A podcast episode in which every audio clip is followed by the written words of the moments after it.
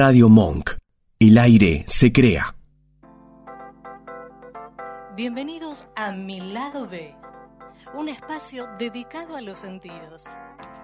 Dale, prepárate, vamos a disfrutar de un nuevo encuentro.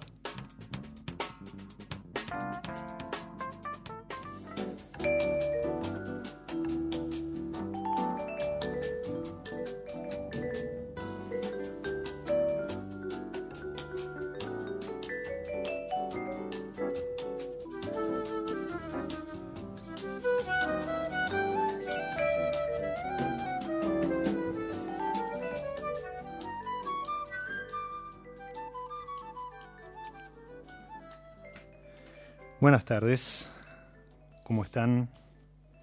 Otro, otro episodio de mi lado B. Y si, si el subte andaba con demora, si saliste con campera y, y a esta no sabes qué hacer con ella, nada, relajá. Vamos a hacer una pausa, la, la que propone mi lado B. Y para ayudar a la pausa, voy a tomar un poco de agua.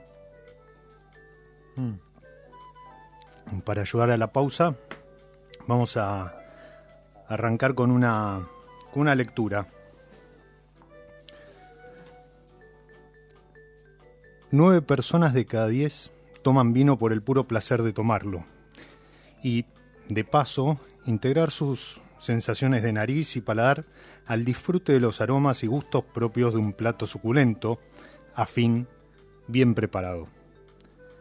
Pues entre todas las bebidas aptas para acompañar una comida, el vino es la que mejor se adecua. ¿Qué tomar, por ejemplo, con unos riñoncitos de cordero grillados corto? ¿Agua con hielo regular coffee como los americanos? Más vale es preferible un Malbec de agrelo alto, un Pinot Noir de Tupungato, o un Syrah sanjuanino de Tulum. Y es así, no hay tutía, siendo el vino bienaventuranza desarrollada por Dios y los bodegueros del Medoc para conceder disfrute y otorgar placer a quien los toma. Sin embargo, la décima persona de aquel grupo de diez, en lugar de disfrutarlo con placer, lo ejercita como un padecimiento. Por el esfuerzo que le exige el hacer pinta emitiendo elocuencia sobre el piripipí vitícola y vinícola, la altura que probablemente tendrán las viñas sobre el nivel del mar, el conjetural raleo de racimos verdes para bajar la producción a solo 90 quintales por hectárea. Los tejes manejes de la maloláctica, lo que dijo, lo que no dijo y lo que pudo haber dicho Michel Roland, el pichicateo de los polifenoles y el piripepeo de las concomitancias. Todo eso con el debido énfasis erudito, y una completa precisión en el sí o el tal vez no de las glicólisis de los acetaldehídos.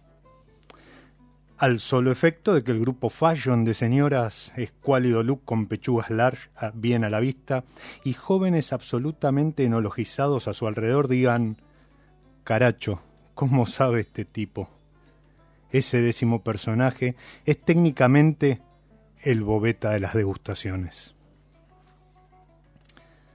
El texto no, no es mío, no es de mi sino que es de Miguel, Miguel Brasco. El maestro Miguel Brasco, que el sábado pasado, 14 de septiembre, hubiera... No, eh, cumplió 93 años. Si bien nos dejó el 10 de mayo del 2014, sigue, sigue vivo en cada libro, en cada ensayo, en cada poesía, en cada copa de esos tres vinos que, que lo llevan en su etiqueta y en el contenido. El Finca Lanita, línea Tonel 2000, el Corte 279 de López y el San Felicien Tributo. El texto es uno de tantos que conforman Pasarla Bien, un libro que entiendo está agotado y que alguna vez recomendé en mi lado B, en esa, en esa columna que, que cada tanto reedito y que se llama Para leer copa en mano. Y creo que de eso se trata. De eso se trata mi lado B, de eso se trata disfrutar una copa, de eso se trata la vida, de pasarla bien. Y desde mi lado B queremos hacer todo lo posible para que eso sea posible. Porque como decía hace un rato, eh, en homenaje a Miguel Brasco, el disfrute es parte de esta pausa. Y por él, que como decía, vive, sigue vivo en cada uno, cada una de sus palabras y en esa pluma, y seguramente también en cada uno de esos bobetas que él también tan bien definía y describía, tratemos de, de relajar un poco de descorchar, como voy a hacer en un rato, una, botella de vino, servirnos una copa y, ¿por qué no?, de disfrutar un poco de buena música.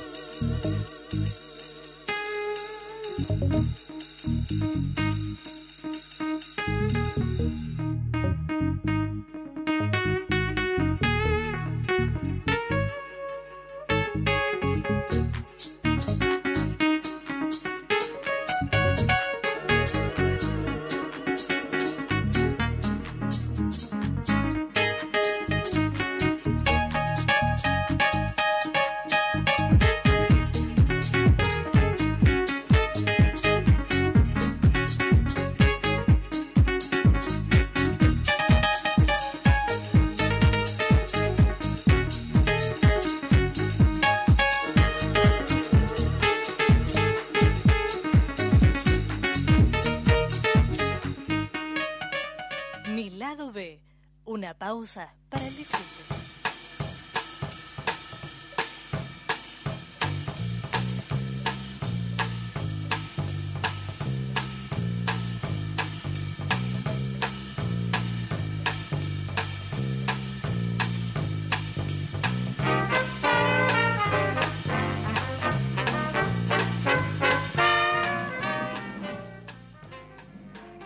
A ver si, si sale también como, como la semana pasada.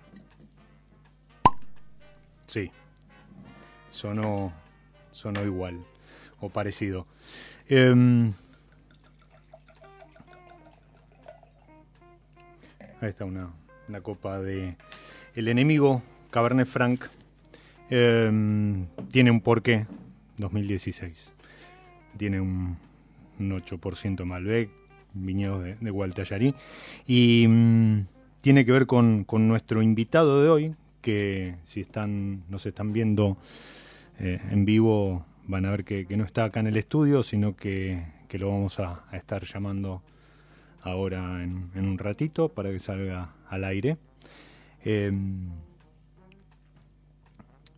el invitado ahora pertenece al, al, universo Vigil. Eh, está, está también trabajando, colaborando con, con la Municipalidad de Maipú en, en, todo lo que tiene que ver eh, respecto al turismo y la promoción de, del turismo. Eh, de hecho, cuando lo conocí ya hace unos cuantos años, o mejor dicho, lo, desvirtualicé, lo conocía desde antes de las redes y, y, y lo desvirtualicé. Mm, me lo encontré, me recibió en, Trapiche y un par de años después lo volví a cruzar en, Costa y Pampa, ahí en Chapadmalal. Eh, estaba organizando justamente toda la, la, parte de turismo y demás.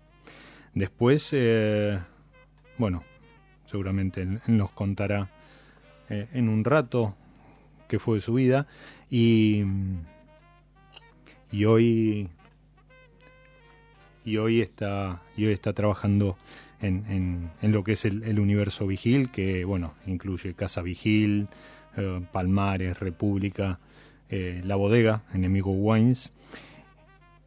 Y como la idea es hablar acerca de, de turismo del enoturismo eh, el, el, tema que escuchábamos era Pons de, de Sartre, de Saint Germain, y, y, justamente es del álbum Tourist.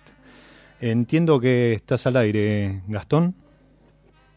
Así es, te estoy escuchando. Ahí está, muy bien. Él es Gastón Re, Gastoncito, es, es, es un, un, amigo ya a esta altura, y y seguramente entre, entre lo que es Universo Vigil, eh, Municipalidad de Maipú, eh, alguna clase como la que iba a dar ayer cuando, cuando lo llamé, así que feliz día en el Día del Profesor. Eh, se hizo la pausa para acompañarnos hoy. ¿Cómo estás? Muy bien, muchas gracias. Gracias Diego por llamarme. Gracias, eh, te sigo en los tres programas que has tenido. Así que, nada, lo escucho, me gusta lo que estás haciendo y muchas gracias por el contacto. No, por favor, muchas gracias a vos por, por acompañarnos en, en esta pausa de, del día, esta pausa semanal que es mi lado B. Eh, como contaba, yo me, me descorché un, un, enemigo Cabernet Franc, no sé si vos estás con, con algo ahí a mano, eh, pero bueno, la idea es, es hablar de, de vinos, de enoturismo y demás.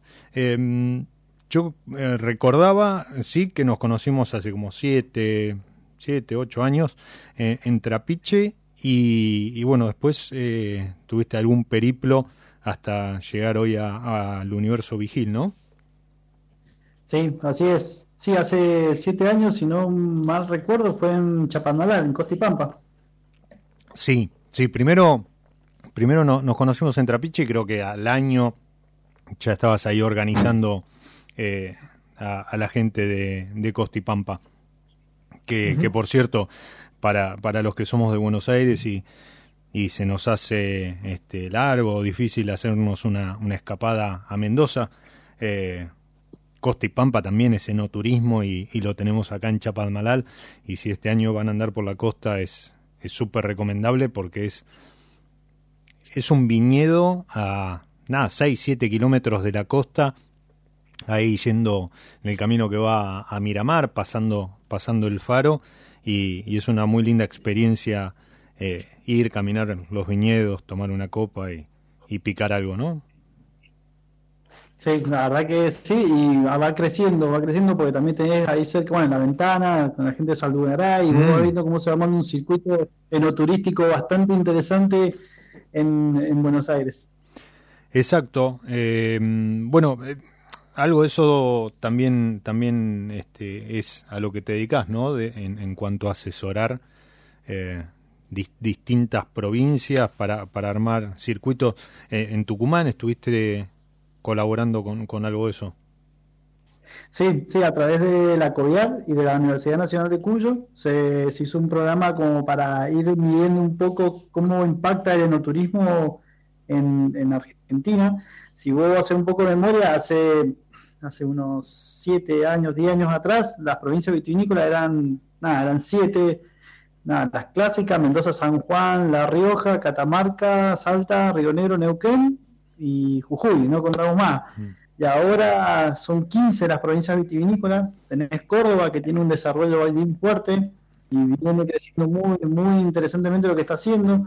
Entre Ríos, bueno, mismo Buenos Aires, entonces, bueno, La Pampa. Entonces, está viendo que se está, un, digamos, una región vitivinícola en cada provincia tiene su polo y tiene su historia. Por ejemplo, eh, me tocó ir a Entre Ríos hace ya un año, un año y medio atrás, y me sorprendí, porque Entre Ríos, antes de una ley que hubo en 1913, una ley que hizo justo José Urquiza, eh, había más de 5.000 hectáreas de viñedo. Y se determinó que la zona productora de, viti- de vitivinícola de la Argentina tenía que ser Cuyo, no Entre Ríos.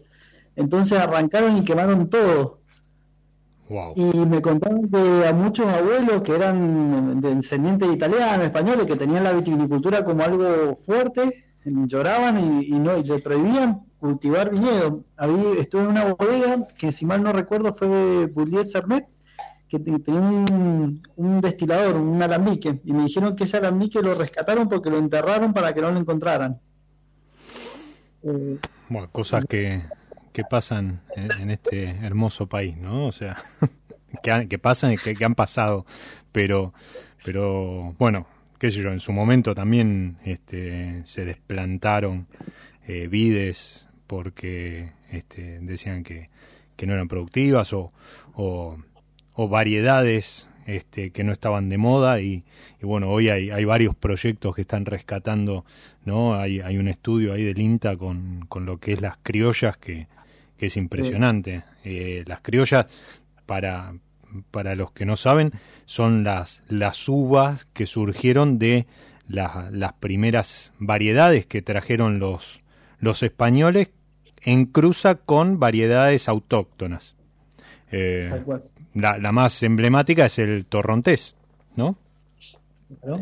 Eh, Claro, pero de chica con moscatel de Alejandría. Exacto. eh, pero bueno, nada, este, sí, son algunas cuestiones que no se entienden mucho. Pero sí, es verdad. Yo, por ejemplo, ahora estoy, estoy planificando un, un viaje a San Luis y, y cuando vos este, pedís información de, de lugares para alquilar, cabañas o complejos, incluso ya te nombran este, bodegas o, o viñedos como parte de eh, lugares de interés para visitar cosa que antes era impensado, ¿no? O sea, tenías que ser muy wine lover, wine geek, como para, para decir primero, o planificar, no sé, este, un viaje a Mendoza sin corriéndote el rafting, ¿sí? O que, a ver, que también está muy bueno como actividad, pero digo, eh, pero, pero ir de viaje a Mendoza a recorrer bodegas y viñedos. Eh, o ir de viaje a, no sé, el NOA y recorrer viñedos. Y, y hoy hay, hay un calendario de eventos eh, más, que, más que importante. Eh, la, fiesta de la vendimia en Mendoza, en San Juan, que son, digamos, la- las principales, eh, los principales eventos, quedaron como uno más dentro de un calendario que suma, no sé, la Premium Tasting en, Mendoza. Este, le mandamos un, abrazo a, Nico Aleman, que, ayer fue su cumpleaños y que está, está terminando de ultimar detalles para, para la, edición que se va a hacer en Lima ahora en octubre, pero que es un, un, evento reconocido por turismo de el ente de turismo de, de Mendoza o o, por ejemplo el, el, Coprobi o la Semana del Torrontés en, en Salta, eh, o, los tasting, no sé, el que hace eh, Francisco Rivero en Buenos Aires o el que hace José Miranda en Mar del Plata, que, que pasan a ser eventos eh, principales como plan de, de, viaje, de escapada, ¿sí? Después uno hace otras actividades relacionadas, pero me parece que es, que es de destacar. Y, y si bien, y eso eh, quisiera que, que, me lo digas vos, es una actividad incipiente, el enoturismo, sobre todo para los mendocinos, ¿no? O sea, siempre dicen que, que son pocos los que van a comer a bodega o van de visita a bodega, los propios eh, lugareños, pero en, en el mundo, en España, que es eh, hoy potencia, a lo mejor en lo que es enoturismo, eh, se han dado cuenta de que obviamente el vino, la vendimia es nada, uno, dos, tres meses en el año, pero que después el resto del año se pueden planificar visitas, actividades a, bodegas, a viñedos y, establecer una relación con el consumidor más allá de la botella. Sí, tal cual. Tal cual lo decís vos, mira, es paradójico porque, mm, bueno, vos lo sabes bien, el consumo de vino en la Argentina está cayendo, pero el turismo del vino está aumentando. Eh, entonces, por un lado, la industria va perdiendo consumidores o volumen en el consumo y por el otro lado estás viendo que cada vez hay más enoturistas y tal cual decís vos, hay un fenómeno muy, muy importante que es que el mendocino no visita bodegas, en Mendoza por más que nada, y, eso es como que en España le estaba pasando lo mismo, es decir, el enoturismo español estaba muy consumido por europeos no españoles y el español era dentro del, digamos, del cliente interno era muy bajo, inclusive no ni siquiera crecía. Eh, y bueno, eso es un trabajo que tenemos que hacer desde el enoturismo, pero también hay algo real que es lo que vos dijiste, que es una actividad muy reciente. Yo me acuerdo haberme iniciado en el año 2000 tres trabajando en Zucardi y después del 2001 cuando comenzó el, boom, digamos, con la evaluación que hubo en ese momento, venir para la Argentina, comías y tomabas muy bien y lo que estamos viendo ahora es algo similar. Vamos a reciclar promociones y demás, pero sí, sí, era la pregunta que, que venía. Contame un poco justamente eso, ¿no? ¿Cómo, cómo ha impactado, cómo lo ves vos? Em, eh, hace poco estuve eh, visitando Mendoza por, por temas laborales y, tuve la, oportunidad de, cenar y compartir charla con, con, Gastón, a quien agradezco públicamente, pues fue muy, muy generoso. Y, y me contabas el, el, boom que están viviendo con estos tres vuelos directos de, de San Pablo.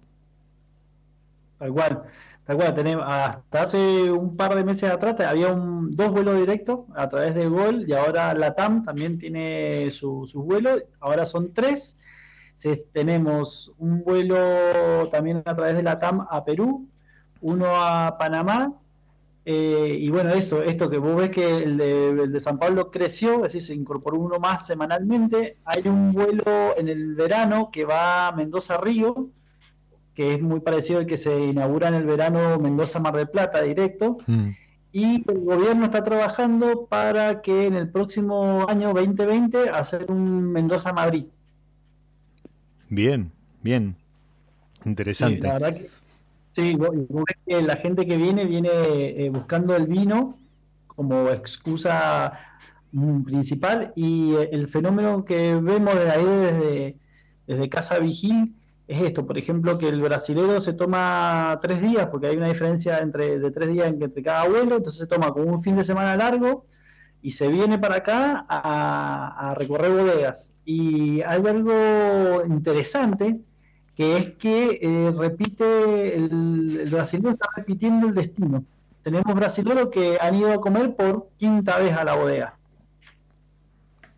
Wow. Eh, a ver, doy fe que en el último viaje, eh, nada, acompañé a, los chicos compañeros de, oficina a hacer alguna compra ahí en el centro, ahí en la Sarmiento, y era impresionante, había dos, o, no sé si era un grupito, había dos, tres personas eh, brasileras haciendo compras y era impresionante lo que estaban comprando en cuanto a cantidad y monto y sin ningún problema, eh, nada, lo dejaban y después se lo, se lo llevaban al hotel, pero, pero sí, o sea, y, y con lo que noté con conocimiento, ¿sí? Si bien, a ver, primero, es un mercado que eh, Argentina debería aprovechar eh, al extremo porque em, la industria del vino en Brasil, la que se da en el sur, si bien hay alguna,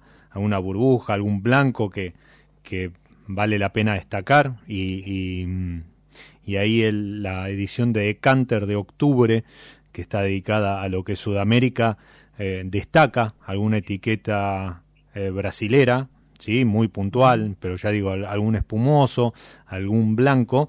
Eh, convengamos que Brasil no es un país productor todavía. ¿sí? No, no se lo puede considerar un, país que esté en el mapa de lo que es la producción de, vino a nivel mundial. incluso el sábado con eh, estuve con Ceci Maquiera, una sommelier uruguaya que dio una, una cata en, en Mr. Wines con cinco etiquetas que trajo Uruguay y ellos dicen que la, no sé, la, por decir algo, 70-80% de la producción de vino uruguayo va a parar a Brasil, ¿sí? Eh, y, y, nosotros, no digo en ese porcentaje, pero deberíamos, deberíamos también ocupar bastante y lo que me llamó la atención es que el, el turista brasilero que estaba haciendo, el turista y la turista brasileros que estaban haciendo compras en, en esta vinoteca, eh, tenían conocimiento, ¿sí? O sea, eran, eran este público entusiasta del vino porque eh, incluso citaban alguna etiqueta, algún enólogo y demás, que a ver, creo que es un poco también lo, lo que viven eh, ahí en, en, República, en Vistalba o en Casa Vigil. Eh, perfectamente el turista medio se podría quedar en el centro, este, cenando, pero que vaya a Casa Vigil o que vaya o a Palmares o, o alguno, alguno de los restaurantes del universo Vigil, es como que van en busca de un, apellido o, de, un, de un vino, de una etiqueta. ¿sí? Em, hoy, hoy es martes y, puntualmente hay un, hay un menú ¿no? armado eh, con, con, para este público. Sí, tal cual. Tenemos todos los martes y jueves, estamos haciendo un menú de siete pasos con siete vinos de la bodega Catena Zapata. Eh, dentro de ese menú hay un par de vinos que, que son, digamos, de, dentro de lo que es la bodega Catena, que es Luca, que es un vino de Laura Catena, y uno, bueno, igual Tallarín, igual Tallarín 2014, que es el de la, del enemigo, del gran enemigo. Eh, esto lo hacemos pensando, como decís vos, el público brasilero, que por ahí con el tiempo que tiene no alcanza o hacer una reservación o no alcanza a vivir una experiencia con la bodega directamente, entonces eh, lo que se ha buscado es hacer un menú de pasos muy bien armado y que acompañan vinos de mucho nivel, como por ejemplo la etiqueta Nicolás Catena y Malbec Argentino. Sí, etiquetas emblemáticas, ¿no? Que que incluso no sé si están en bodega como disponibles para cata, pero bueno, es un, es un buen, buen pantallazo eh, que, que, se lleva el, público, aparte muy bien maridado, eh, para, para que ese primer día que llegan, bueno, ya tengan un, primer, un primer approach con, con el, vino argentino, ¿sí? Nosotros ahora te, te, voy a, te voy a dejar en hold un ratito, eh, vamos a hacer una, pausa y, llega el momento de, bueno, estamos en familia, pues llega el momento de presentar el, tema San Felicien del programa de hoy. Y, mm, en este juego de, de mm, maridar un, un tema o un, un, varietal, una variedad con, con un tema musical, eh, elegí el San Felicien Malbec, ¿sí? Eh, que es tan clásico y tan argentino como Piazzolla, y además eh, en, la vinificación eh, ofrece un, vino en copa tan elegante y complejo como es Fuga y Misterio, pero bueno, con una, una vueltita ahí, con una versión un poco más moderna como la de, de Tango Chill Out Experience.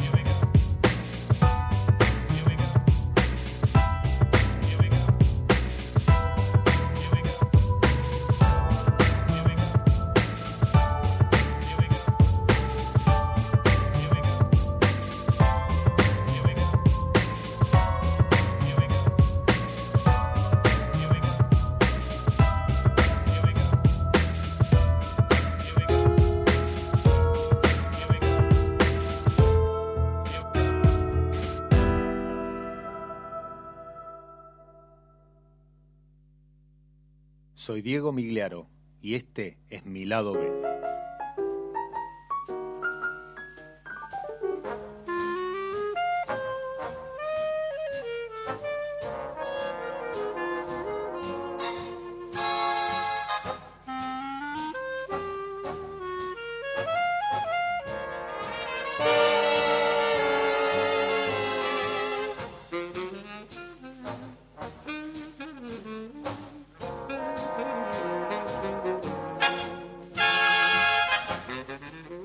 seguimos disfrutando de bueno de la copa de enemigo Cabernet Franc y, y de la charla eh,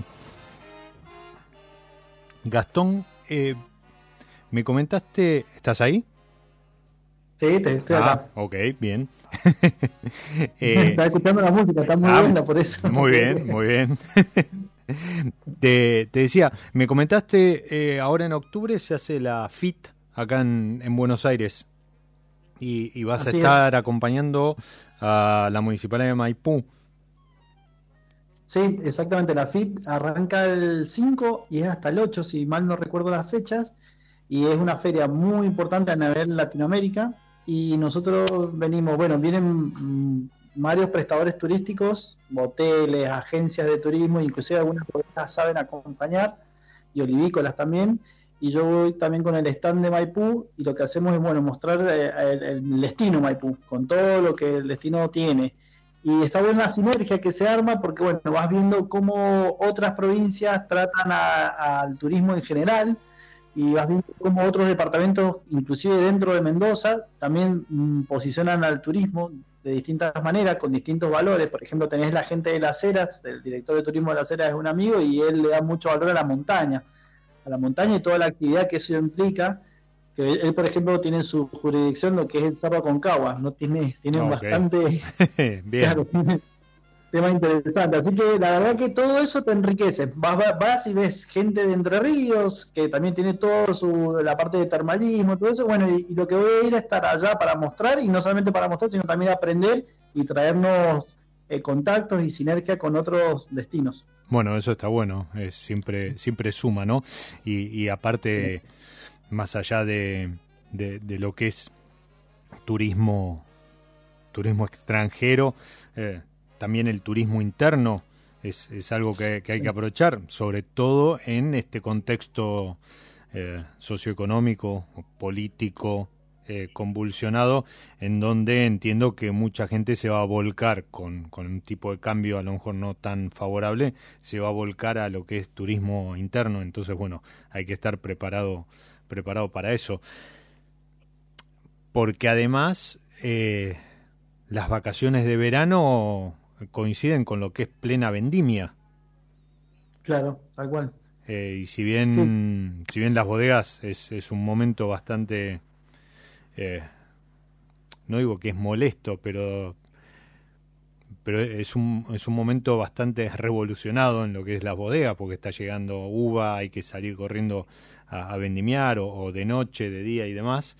Eh, creo que, que la actividad, y hay muchas que hay muchas que, que, la, que lo aprovechan y suman tareas como, no sé, venía a vendimiar con nosotros o, o, ese tipo de, cuestiones que primero integran a la familia, porque, que yo, eh, ir con, con, los chicos a lo mejor a, a, vendimiar debe ser una, una experiencia muy, muy linda, pero, pero además les enseñas otra cosa, ¿no? y pueden pueden aprender de, de una de una práctica que en nuestro país llegó con, con los españoles este, y ya lleva 400, 500, más de 500 años.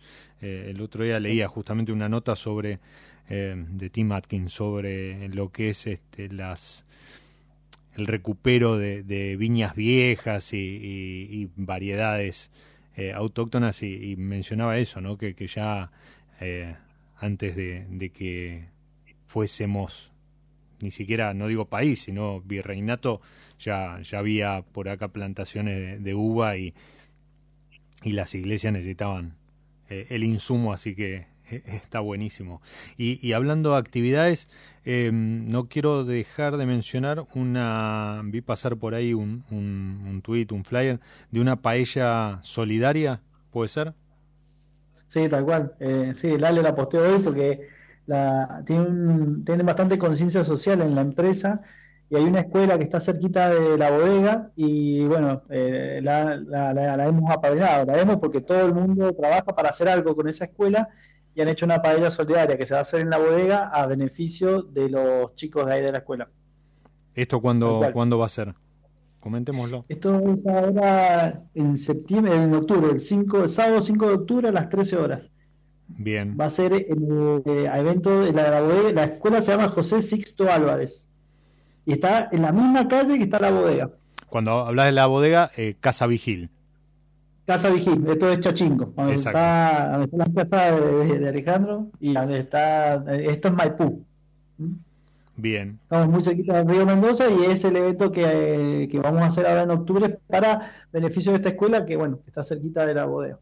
Bien, eso está bueno, ¿no? Porque a veces eh,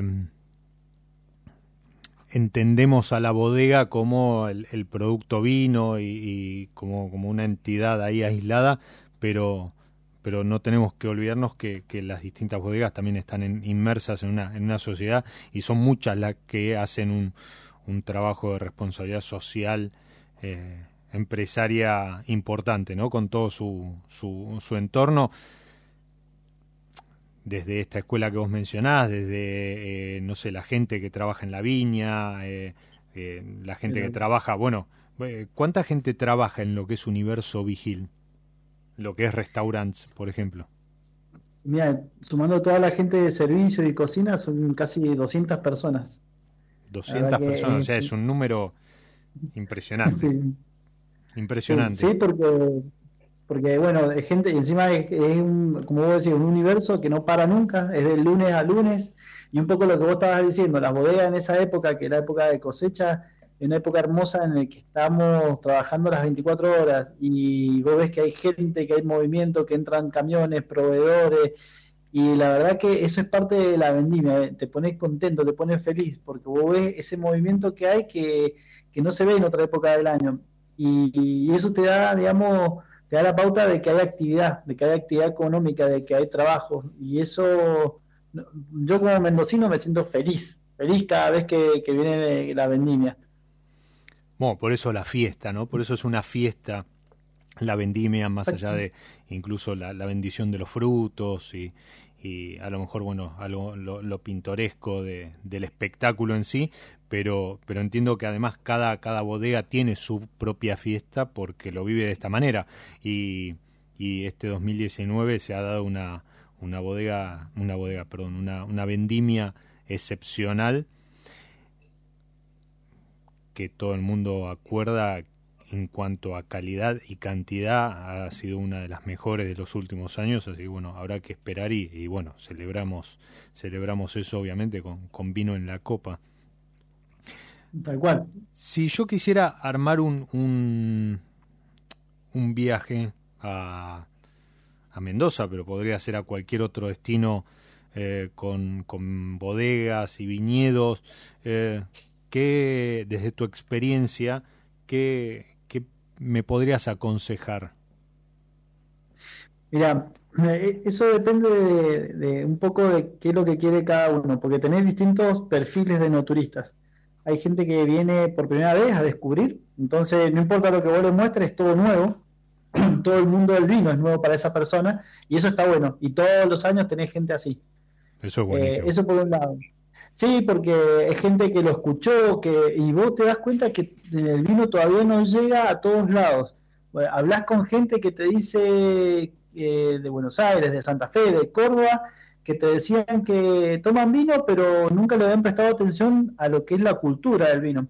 Entonces, bueno, ese perfil de ese no turista, que, que es el, digamos, el novato, el que se está iniciando, y tiene distintas edades, pueden ser familia, puede ser un chico joven que empezó hace poquito, ese es el que, bueno, por lo general elige Mendoza porque es el que más se ve, más cercano y demás, pero después se empieza a irse a San Juan, a La Rioja, a otros lugares. Después tenemos un enoturista que es un poquito más conocedor. No, no es gran conocedor, pero ya conoce algunas bodegas, ya ha venido, ha probado varios vinos.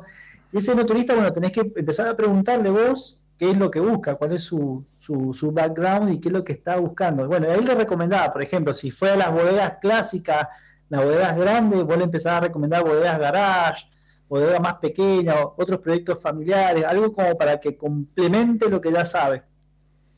Ese es un enoturista que, digamos, es el grueso de lo que viene. Inclusive nos pasa con los brasileros, son brasileros que ya han venido, les han recomendado y demás.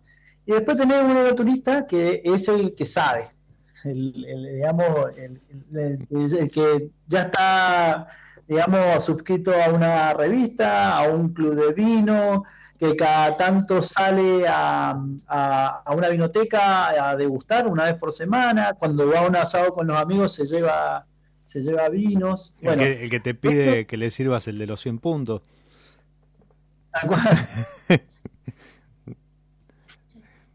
Bien. Claro, bueno, es el que este que, que escucha la radio, busca programas relacionados con el vino, porque en estos programas de radio recomendamos un vino, recomendamos un lugar.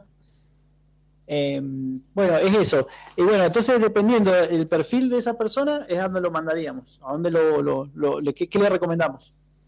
Ok.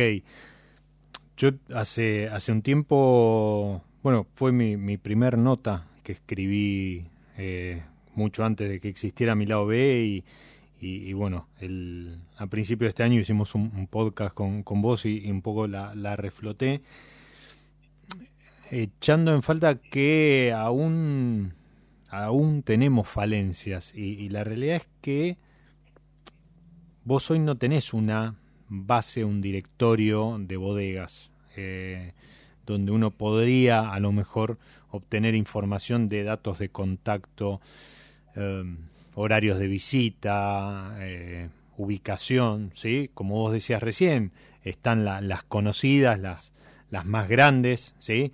Y después, si, si uno si uno ya está metido en este mundo, eh, es como que empezás a hacer contactos por, por las redes y, y, te empiezan a recomendar, no, si vas a tal lado tenés que comer en tal, pero después te vas a visitar a, o lo vas a ver a fulano en tal bodega que queda ahí nomás, pero no, no tenés indicación. Y, creo que, que, desde, desde los gobiernos ah, deberían empezar a hacer algo de eso. Eh, recuerdo cuando estuve, eh, estuvimos en, en, Tafí del Valle, en Tucumán, de, de vacaciones, eh, pasamos por la oficina de turismo y nos dieron una un pequeño folleto, ¿sí? que era un directorio de eh, artesanos, ¿sí? Y que era, era toda una ruta de artesanías alrededor de, Tafí del Valle, incluso con, un circuito chico tipo Bariloche, ¿sí? En donde tenías cada parada y aparte después cada lugar estaba señalizado. Y, eso se había fomentado desde, desde el gobierno. Creo que todavía no, nos está faltando eh, en, en muchos lugares, no digo en todos, pero en muchos lugares lo que es señalética, lo que es información disponible para que cualquiera de estos tres perfiles que vos nombrabas, previo a llegar al lugar, eh, pueda mínimamente contar con un panorama y decir, bueno, paro, no sé, dos días acá, entonces puedo manejarme por acá, o eh, si si, si voy a pasar una semana en, en, Mendoza, veo si me conviene estar en, este, parar en Valle de Uco, en Ciudad, o a lo mejor en, no sé, en Chacras. Eh, y eso creo que ayudaría muchísimo más a, a, difundir incluso eh, pequeños proyectos o, o, o, los grandes, ¿no? También, este, hay, no sé, por ejemplo, yo siempre recomiendo eh, visitar, entre, entre otras, eh, Velasco de Baquedano, porque tiene esa sala de aromas que debe ser única y, siempre es una experiencia, ¿sí? Pero no sé si está muy difundido o en, muchos lugares aparece. Em, es indiscutido, es indiscutido que si vas a, a Mendoza, sí, obviamente, no sé, Catena, Trapiche, López, eh, Sí, Norton, la rural. exacto, la rural. Eh, exacto, exacto. las, las grandes, este, Susana Balbo, incluso las que tienen gastronomía, que traccionan a través de, un, de un buen chef este, como Susana, Tapiz, eh, Ruca. Mm, eh, exactamente. Pero más allá de eso, creo que, y esto te, te, lo digo ya como consumidor, estaría bueno que se empiece a trabajar coordinadamente en lo que son directorios, base de datos y demás. Curiosamente, eh, de las mejores bases de, datos de, directorios que encontré de, bodegas, eh, se corresponde con emprendimientos privados, no, no públicos. ¿sí? Entonces, hay, hay sitios como Espacio Vino, eh, Map en su momento, Mm, eh, lugares que, eh, que venden vino y bueno, entonces hacen referencia a la bodega y ahí tenés una base de, de bodega. Pero estaría bueno que eso también hubiese una pequeña inversión eh, más allá de, de las redes o, de lo que uno pueda googlear.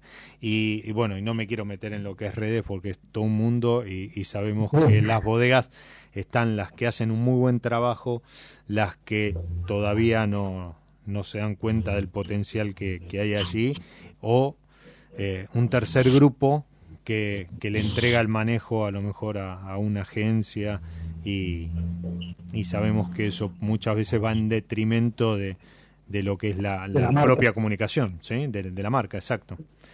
Sí.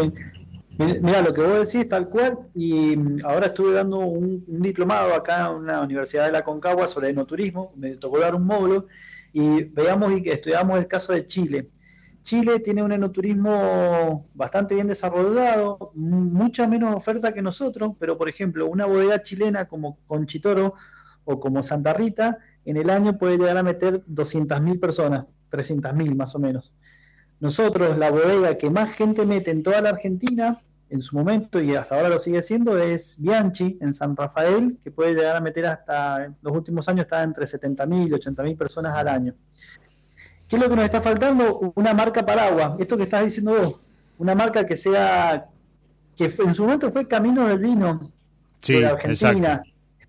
Pero es privado y bueno, hay un tema, pero si podemos poner una marca que diga enoturismo argentino o enoturismo de Argentina o enogastronomía de Argentina y armar ese directorio y que ahí participe todo lo público, todo lo privado y, y es verdad, lo que está diciendo vos es tal cual.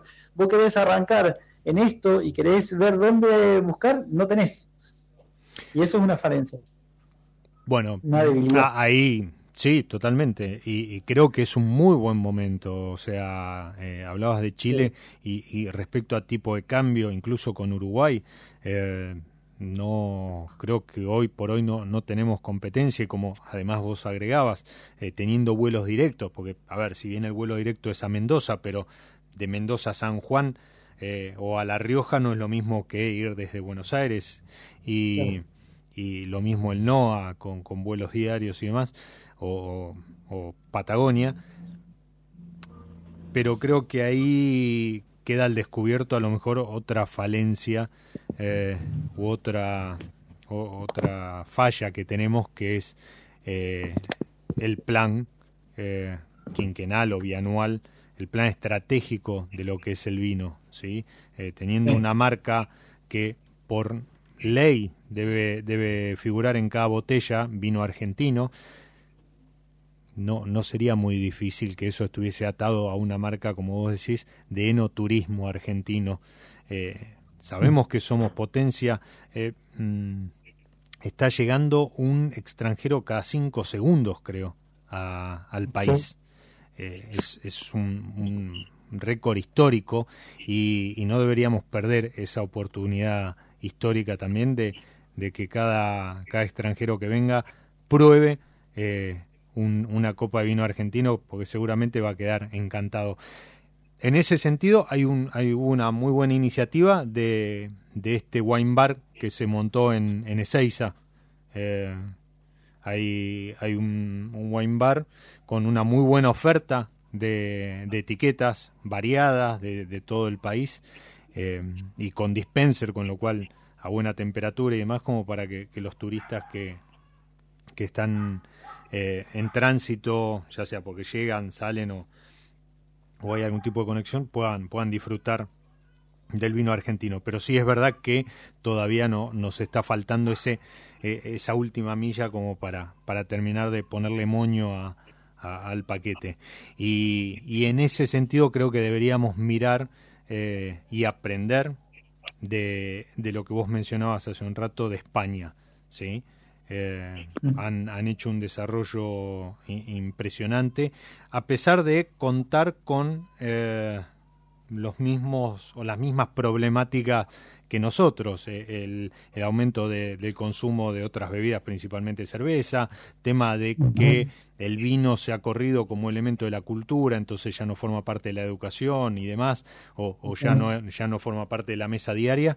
Y, y además em, esto de la baja del consumo, ¿sí? Nosotros muchas veces vemos la, la, foto nacional y decimos, uy, no, estamos en 18 litros por, por, por persona cuando llegamos a tener 90. Bueno, a ver, yo me olvidaría de tener 90, 70, 50 litros por persona eh, por mucho tiempo, porque a nivel mundial es, es un es una medida que se ha modificado por cambios en los hábitos de consumo, en la alimentación, en, incluso en, la cultura y demás. Eh, pero no deberíamos desaprovechar lo que en lo que respecta a, enoturismo. Eh, y en ese sentido, la recomendación es que no se pierdan entonces el stand de la MUNI de Maipú, del 5 al 8 de, octubre, en, en ¿dónde es? ¿En el rural? En la rural, sí, en el programa rural. Bien, bien, ahí vas a estar vos recibiendo a, la gente. Sí, señor, ahí está, vamos a estar degustando vino, obviamente, aceite de oliva, pasta de aceituna y todos los productos que salen acá de la tierra maipucina.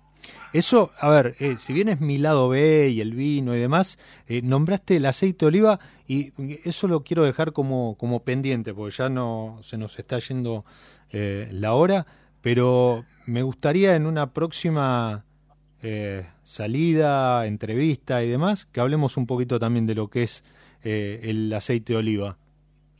Bueno, mirá, en Maipú tenés eh, cinco olivícolas que abren al turismo y que complementa perfectamente el turismo del vino. De hecho, entra en el enoturismo. Porque es, en todos los restaurantes, bueno, vos viste que fuimos y en los restaurantes te ponen aceite de oliva. muchas bodegas tienen su propia marca, bueno, ni hablar, su un pionero y todos tienen su propia marca. Entonces, eh, es algo que va en la cultura, va, eh, digamos, adosado a la cultura del vino. Acá cuando te iba mal, contaban los viejos que cuando te iba mal con la cosecha de la uva, con, el, con la aceituna salvabas los costos o salvabas el año. Bien, bien, está bueno eso. Claro, y viene después, es justo después de la cosecha de la uva, que termina abril-mayo, dependiendo del clima, vos cosechás la, la aceituna en junio. Y eh, con eso, y bueno, y ahí te das cuenta y entendés un montón de cómo funcionaba antes todo esto, de parte de los inmigrantes, parte de la dieta mediterránea, la aceituna, el vino, esos son cosas, son valores muy fuertes que tenemos que, rescatar y poner en valor. Y mira, yo voy a estar yendo para allá, te voy a llevar una degustación de aceites para que vos y te vea, para que vos lo hagas o lo, lo, puedas armar ahí y te voy a contactar con uno, un especialista que, que te diga bien el, del aceite, de dónde viene y cómo se hace, porque hay una característica muy importante, San Juan y Mendoza, por el lugar geográfico y por los suelos que tiene, tiene un nivel de acidez muy bueno en sus aceites que hacen que sean de una calidad extrema, muy buena, de, la mejor. Eh, no así en otras regiones, digamos, del país. Pero bueno, eso es más técnico y es para otro programa, como dijiste. Perfecto, entonces queda, queda pendiente. Gastón, muchísimas gracias por habernos acompañado en esta pausa que, que se llama Mi lado B. Y te despido entonces hasta la próxima voz y a todos los que nos están escuchando. Agradezco a la gente de Alma de los Andes, es una vinoteca en la zona de La Plata, va a estar haciendo una feria este fin de semana y me invitó, pero bueno, lamentablemente no, no voy a poder ir, pero le debo una visita a La Plata. Eh, de acá yo me voy a Bueno, Barato, Bagging Box, Bailas Perdices y, y Sorrel en, en vino tinto y a ustedes los dejo con buena música hasta cuando estemos nuevamente en el camino.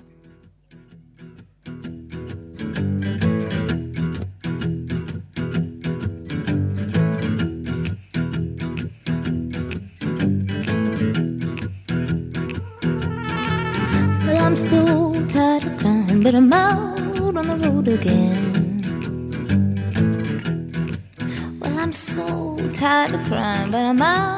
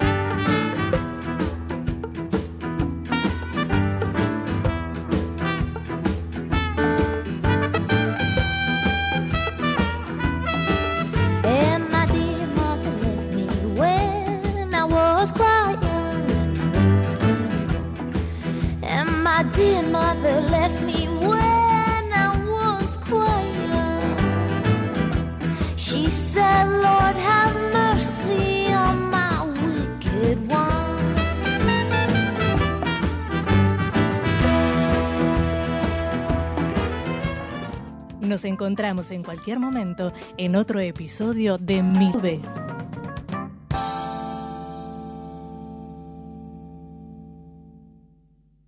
Radio Monk. El aire se crea.